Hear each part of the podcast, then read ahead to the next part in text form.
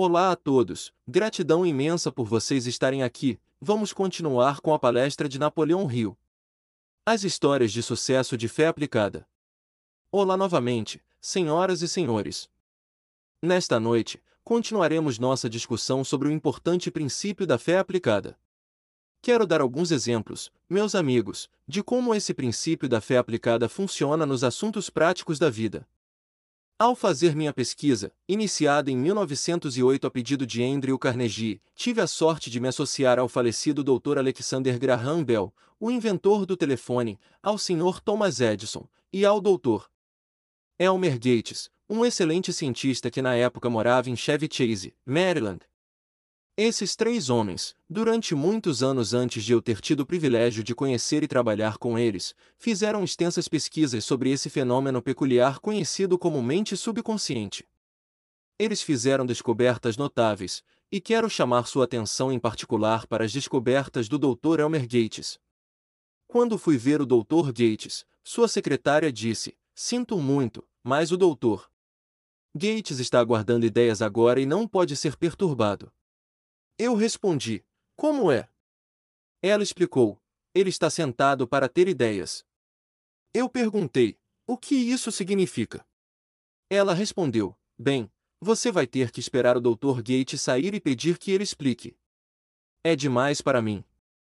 Esperei cerca de duas horas, e quando ele saiu, repeti a conversa que tive com sua secretária. Ele disse: Você gostaria de ver como fico sentado para ter ideias? E respondi: Certamente gostaria, doutor. Ele me levou a uma sala construída especialmente para isso, à prova de som e projetada. Para que ele pudesse bloquear praticamente todo o barulho e toda a luz. Essa sala tinha cerca de 3 por 3 metros. Nela havia uma pequena mesa de madeira sobre a qual tinha um botão elétrico e uma lâmpada elétrica diante de uma cadeira, além de uma grande pilha de papel e lápis. Ele me explicou que, quando queria concluir um projeto de natureza técnica, elaborar uma patente ou resolver um problema desconhecido de qualquer tipo, entrava naquela sala, concentrava a mente nos fatores conhecidos de seu problema e exigia que a mente subconsciente revelasse as soluções desconhecidas. Depois apagava a luz e esperava. Às vezes, ele esperava dois ou três minutos e as ideias começavam a fluir, e ele acendia a luz e começava a escrever. Às vezes, ele esperava uma ou duas horas e não obtinha resultados, mas ele disse que os resultados apareciam em aproximadamente 85% das vezes. Em uma ocasião, ele escreveu por três horas, e quando examinou suas anotações, tinha ali a resposta para um problema científico que estudava havia 10 anos sem sucesso.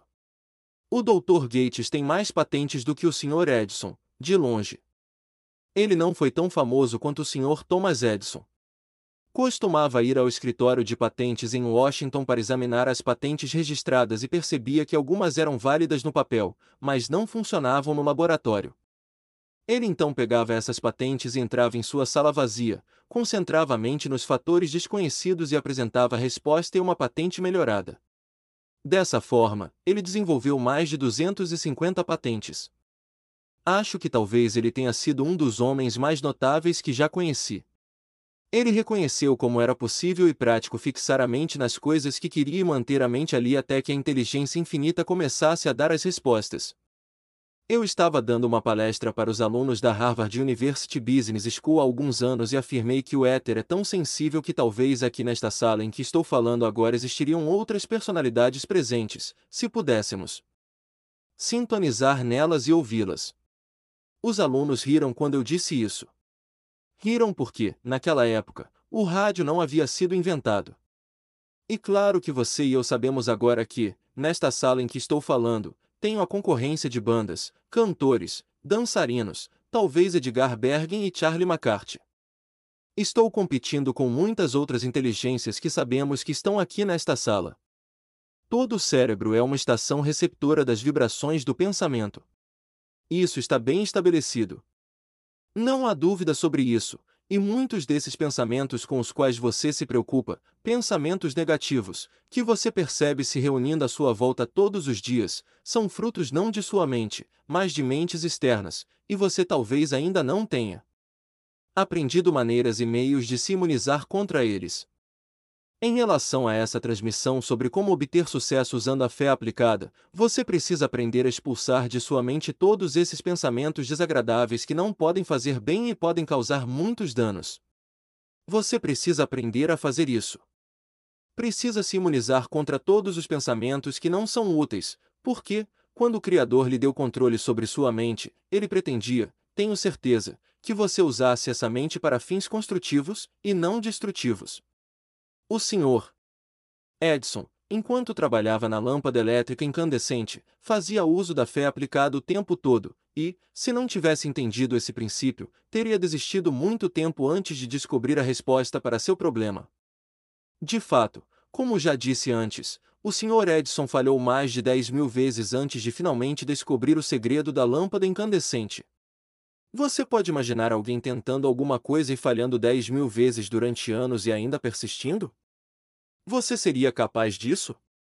Vocês têm alguma ideia, meus amigos, de quantas vezes a pessoa comum falha em alguma coisa antes de decidir que talvez nem quisesse fazer aquilo, que queria outra coisa? Adivinhem. Chutem qualquer coisa. Quantas vezes? Uma vez? Na verdade, a média não é uma vez, porque 50% das pessoas ou mais desistem antes de começar, antecipam que vão fracassar e nem sequer começam. Essa é a quantidade de fé aplicada que a maioria das pessoas tem. Elas desistiriam antes mesmo de começar a ficar difícil. O Sr. Edison era considerado em todo o mundo um gênio, e o que o tornava um gênio, mais que tudo, era a capacidade de saber o que queria e manter a mente concentrada no que queria até conseguir.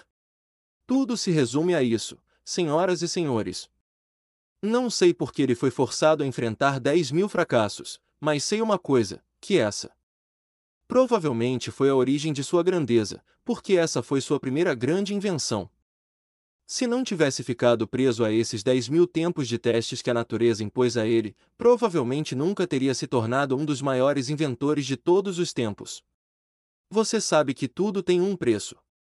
Se você quer ser bom em qualquer coisa, deve aceitar que isso tem um preço. Você precisa descobrir que preço é todo o tempo e estar disposto a pagá-lo. O Sr.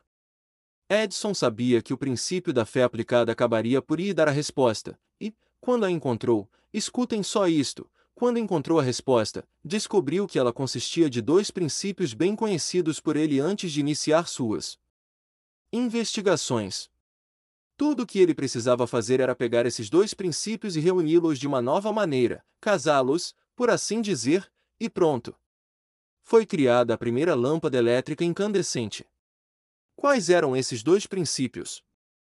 Antes de tudo, ele aprendeu, como outros pesquisadores antes dele aprenderam, que era possível aplicar energia elétrica a um fio ou a um pedaço de metal no ponto de atrito e criar um calor, um calor branco, e acender uma luz. Isso era bem conhecido.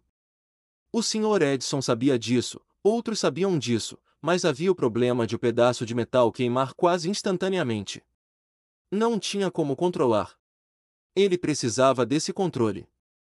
Depois de falhar mais de 10 mil vezes, ele desabou no sofá do laboratório e disse à mente subconsciente: Quero dormir aqui no sofá até conseguir o fator desconhecido, o meio de controlar o calor gerado pela eletricidade ao produzir uma luz incandescente. Ele me disse que havia feito exigências semelhantes ao seu subconsciente antes, sem que nada acontecesse. Veja bem, ele ainda estava enfrentando o tempo de teste, o preço que tinha que pagar para se tornar um grande inventor. Quando se levantou da soneca, quando estava acordando, a resposta apareceu. Era o princípio do carvão vegetal. Você sabe que, se pegar uma pilha de madeira, colocá-la no chão, atear fogo a ela e cobri-la com terra, ela vai fumegar até queimar grande parte dessa madeira, deixando a matéria queimada que chamamos de carvão. A razão pela qual a tora não queima completamente é que há muito pouco oxigênio chegando a ela. Onde não há oxigênio, não pode haver combustão. Onde há apenas um pouco de oxigênio, pode haver pouca combustão. O oxigênio que penetra a Terra é suficiente apenas para permitir que o pedaço de madeira queime até um estágio carbonizado, mas não basta para queimá-lo completamente. Edison disse: Aí está, era isso que eu estava esperando. Ele entrou no laboratório, pegou o fio que estava usando no experimento e o colocou dentro de uma garrafa. Depois fechou o gargalo da garrafa e, com uma bomba de bicicleta, tirou dela todo o ar e o oxigênio, deixando um vácuo no interior da garrafa ao redor do fio. Depois ligou a energia elétrica e pronto, surgia ali a primeira lâmpada elétrica incandescente do mundo. Ela queimou por oito horas e meia, e esse foi o começo dessa grande era elétrica, sem a qual as indústrias maravilhosas de que desfrutamos agora, como rádio, televisão, radar e automóvel, nunca poderiam existir. Elas surgiram como resultado da fé aplicada, usada por um homem que tinha muito pouca educação formal, baixa escolaridade, mas uma grande compreensão desse presente do Criador, que dá ao indivíduo o direito de fazer o uso que desejar dos próprios pensamentos. Sempre que você pensar em Edison e em sua grandeza, lembre-se de que ele se tornou grande apenas porque não desistiu quando as coisas eram difíceis. Uma vez perguntei a ele, Senhor Edison, o que teria feito se, naquela décima milésima tentativa, não tivesse encontrado a resposta? Ele disse: Bem, vou ir dizer o que estaria fazendo agora. Eu estaria no meu laboratório trabalhando em uma solução, em vez de perder meu tempo conversando com você. Acho que ele quis dizer exatamente isso. Ele dedicou tudo o que tinha à determinação de encontrar a resposta com a qual poderia dar ao mundo uma luz elétrica incandescente. Vejam novamente, meus amigos, como a natureza funciona. A invenção seguinte em que Edison começou a trabalhar depois da luz incandescente, depois de 10 mil fracassos, foi a máquina falante. Ninguém jamais havia fabricado uma máquina que pudesse gravar e reproduzir o som da voz. Isso nunca tinha sido feito, e, quando Edison terminou a máquina, deu ao mundo uma nova ideia. Quando a ideia surgiu, ele tirou do bolso um lápis e um envelope velho e, na parte de trás do envelope, desenhou uma imagem grosseira da primeira máquina de falar que seria posta para funcionar no mundo. Ele entregou esse desenho ao seu criador de padrões e disse a ele para fazer uma máquina. Era um pequeno cilindro com uma manivela na ponta que podia ser girada, e esse cilindro era coberto com algum tipo de substância, alguma coisa mole, talvez cera. Ele aplicou uma agulha a essa cera, uma agulha presa na ponta de uma trombeta, uma dessas trombetas antigas usadas para auxiliar a audição, e começou a girar a manivela, e funcionou na primeira vez. Em outras palavras, a natureza costuma compensar por suas derrotas e falhas. Se você falhar hoje, é provável que tenha adquirido alguma coisa que vai permitir que não falhe amanhã. A natureza nunca tira nada de alguém ou permite que algo seja tirado sem dar a essa pessoa algo de valor equivalente ou superior em substituição. Anos atrás, quando fui trabalhar para a La Salle Extension University como seu primeiro gerente de publicidade, me deparei com um problema bastante prático e bem grande. Eles não tinham dinheiro para operar, e eu não sabia disso até ir trabalhar com eles. É essencial nos negócios ter algum dinheiro. Eles tinham cerca de 18 mil alunos em todos os Estados Unidos, e uma dessas estudantes estava brava com eles, porque o homem da cobrança mandava cartas ameaçadoras. Enfrentei o desafio de contentar 18 mil alunos e também levantar o capital operacional que fosse pelo menos próximo do suficiente para La Salle pagar suas dívidas e fundamental para mim, pagar meu salário. Eles tinham tão pouco dinheiro que, quando chegou o dia do pagamento e recebi meu cheque, corri ao banco e o descontei antes que os outros funcionários, porque sabia que, se não fosse rapidamente cheque seria devolvido. Essa foi a condição em que os encontrei. Lembrei também que, sempre que uma coisa era justa e certa, havia sempre uma maneira de realizá-la. Comecei a trabalhar e fiz uma pesquisa com alunos e funcionários da La Salle, e descobri onde estava o problema. Dos 35 funcionários que eles tinham, 20 trabalhavam no departamento de cobrança, escrevendo cartas desagradáveis para os alunos. Vocês podem imaginar quanto isso os fez populares. Sentei e comecei a escrever cartas de venda para os alunos, cartas amigáveis. Depois que fiz amizade com eles, vendi para muitos desses 18 mil estudantes um milhão de dólares em ações preferenciais de 8%. Em 60 dias, tínhamos um milhão de dólares na conta, e eu não precisava mais correr ao banco para garantir meu salário. Tínhamos capital operacional. Esse foi o começo da grande La Salle Extension University, que se tornou e ainda é a escola de correspondência mais bem-sucedida do mundo. Havia no comando daquela escola dois homens muito notáveis, um deles formado na faculdade. Eles tinham alguns homens muito capazes ali, mas estavam lidando, senhoras e senhores, com quase tudo que se pode imaginar, exceto o que os teria tirado do buraco, a fé aplicada. Eles fizeram 18 mil alunos perderem a confiança neles. Tinham perdido a confiança neles mesmos haviam estabelecido, pelo uso incorreto de sua atitude mental na universidade, não um fator de atração, mas uma força repulsiva que os levava rapidamente à falência.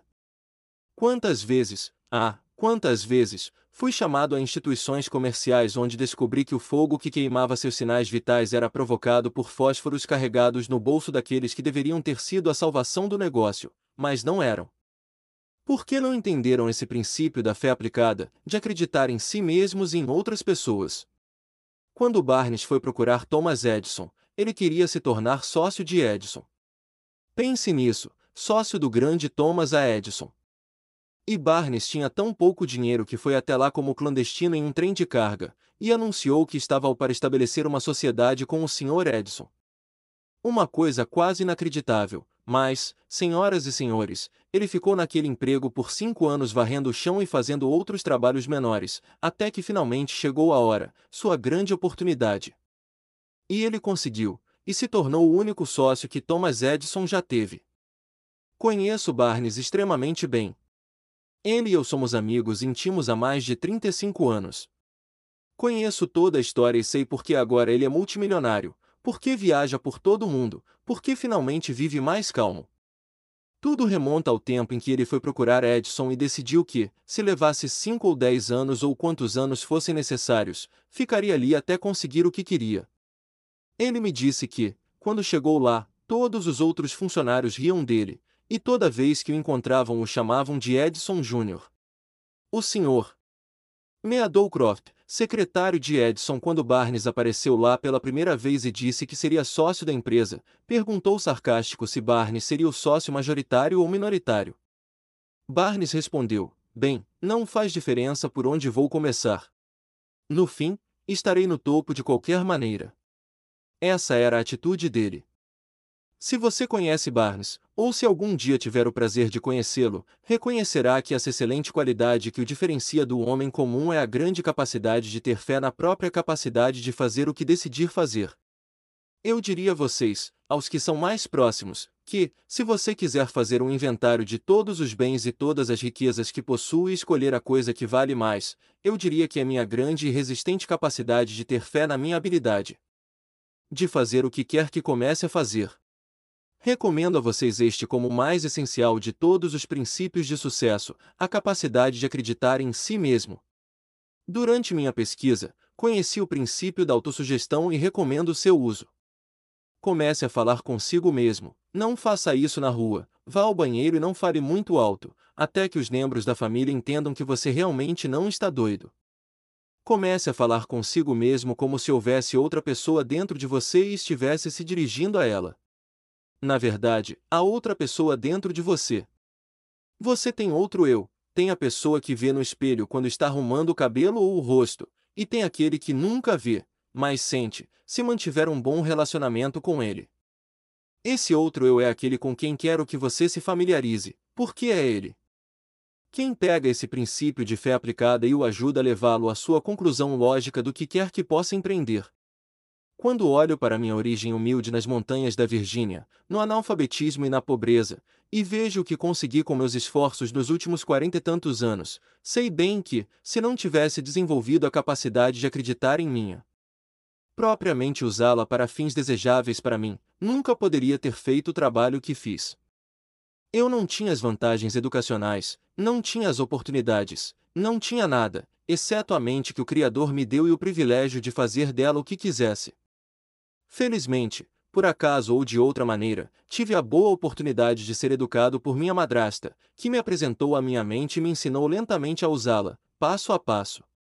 Trabalhando mais tarde com outros homens que ascenderam a posições elevadas na vida, descobri que eles também abraçaram esse grande fator que o Criador deu a eles, essa capacidade de controlar a própria mente e direcionar essa capacidade para os fins que escolhessem. Em relação à genialidade, Edison disse: Esqueça. Ele disse: genialidade é um décimo inspiração e nove décimos transpiração. Acho que ele realmente sabia o que estava dizendo. Fé aplicada é a capacidade de recorrer àquilo que o Criador pretendia que fosse um recurso e manter esse recurso fixo nas coisas que você deseja na vida e longe das que não deseja. Você pode se surpreender ao saber que a maioria das pessoas passa a vida inteira com a maior parte desse maravilhoso poder focado nas coisas que não querem, como pobreza, problemas de saúde, perda de amor por alguém, perda de amigos, medo de críticas. Puxa, que obstáculo é esse medo de críticas? Medo do que eles dirão. É melhor descobrir quem são eles, ou talvez não. Eles não têm efeito sobre mim, garanto.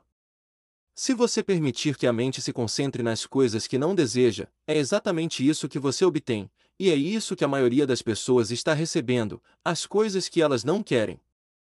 Se você se apegar a esse princípio da fé aplicada, aprenderá a fixar sua mente nas coisas que deseja. Um dia, perguntei a Henry Ford se ele já tinha desejado algo na vida que não conseguiu, e ele respondeu com um sorrisinho seco: apenas uma vez. Ele disse: queria casar com uma ruiva com quem estudava no ensino médio, mas ela se casou com outro homem, mas depois fiquei feliz por ela. Insisti: só isso. Sim, ele disse. Foi só isso. Falei: hoje ocupa uma posição, Sr. Ford, que permite alcançar tudo o que quer. Ele confirmou, qualquer coisa que eu desejar ou equivalente. E disse, posso não conseguir comprar o prédio na 42 com A.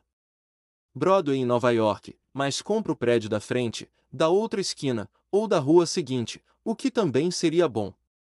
Tive o privilégio de trabalhar com o Sr. Ford por muitos anos e dou minha palavra de honra de que a personalidade dele estava muito Abaixo da média, suas crenças às vezes não tinham fundamento e sua escolaridade era modesta. Acho que ele nem terminou o ensino médio. Não foi o sistema de educação ou a crença que o tornaram um grande industrial, foi a capacidade de saber o que queria e a teimosia de insistir até conseguir. Estou usando a palavra teimosia como uma citação, porque muitos de seus associados disseram que era só teimosia pura. O que quer que fosse, permitiu que ele se apoderasse da própria mente e a mantivesse fixada no que ele queria, apesar de todos os obstáculos que teve de superar. Sua fé o conduziu. Você na plateia se depara com uma multiplicidade de problemas. Você vive em uma era em que há mais problemas que nunca. Se não tem uma filosofia de vida para orientar-se, vai ficar estagnado nessas próximas uma ou duas décadas. Nessa filosofia, no topo da lista, o mais importante de tudo será o reconhecimento de seu próprio poder pessoal, sua capacidade de fixar a mente nas circunstâncias e nas coisas da vida que você deseja e manter a mente fixada nelas até conseguir essas coisas. Não permita que as circunstâncias da vida o empurrem de um lado para o outro e o façam desistir porque as coisas são difíceis. De fato, Nunca havia um momento em que as coisas não fossem difíceis, se você decidisse que eram. Nunca havia um momento em que as coisas não fossem fáceis, se mantivesse a atitude mental correta. Reconheço que é muito difícil, para uma pessoa que está enfrentando grandes problemas, como falta de dinheiro, capital ou oportunidades, acreditar em sua capacidade de fazer as coisas que deseja. Mas esse é o momento em que você está passando pelo teste de que falo, a hora em que precisa ativar todo o poder da imaginação e se ver já de posse das coisas que deseja. Siga em frente superando todos os obstáculos, não perca o controle e não fique à deriva. Não é uma coisa maravilhosa reconhecer que você sabe o que quer, ter tanta certeza de que vai conseguir, que já pode se ver de posse dessa coisa? Claro que você não começa, se quer um milhão de dólares, você não começa a gastar esse dinheiro até que ele esteja realmente na sua conta no banco. Nem preciso dar esse aviso. Mas veja-se de posse dele, porque você sabe o que vai dar em troca, e sabe que vai insistir até conseguir o que é seu. Quando eu queria começar a Golden Rule Magazine, precisava de 100 mil dólares e não tinha, mas encontrei maneiras e meios de publicar a Golden Rule Magazine, e fiz a ideia ir adiante, porque usava a fé aplicada. Escolhi uma gráfica para imprimir a revista e a vendemos na banca de jornal, e quando tive o retorno das vendas, paguei pela impressão e fiquei com o dinheiro que sobrou. Algo assim pode ser uma ideia para você. Encontre esse objetivo principal definido, coloque o poder da fé por trás dele, e não tem como errar. Obrigado por me ouvirem nesta noite. Espero que estejam comigo na próxima vez, quando vou começar uma discussão sobre o outro lado da moeda, o principal motivo de fracasso.